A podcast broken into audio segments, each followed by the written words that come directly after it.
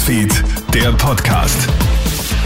Schönen Nachmittag, ich bin Eva Zielensek und du hast den Kronehit News Podcast. Bei einer Treibjagd in der Steiermark kommt es zu einem schweren Unfall. Ein 30-Jähriger hat seinen jungen Kollegen angeschossen.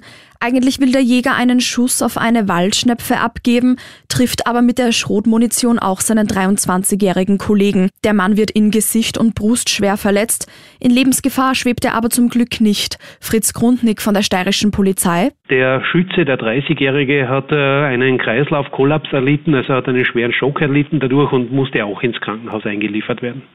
In Wien-Meidling wird gestern eine 14-Jährige schwer verletzt. Das junge Mädchen ist von einem Auto erfasst worden. Offenbar ist die 14-Jährige auf die Fahrbahn gelaufen. Ein 47-jähriger Autofahrer kann nicht mehr ausweichen und erfasst sie.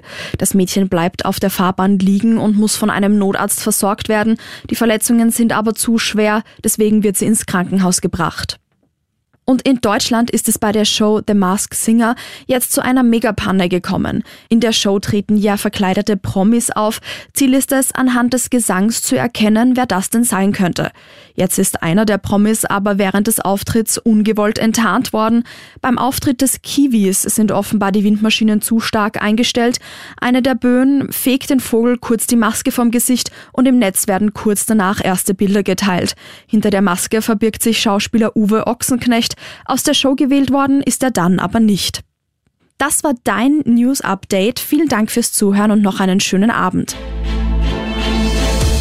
Krone Hits, Newsfeed, der Podcast.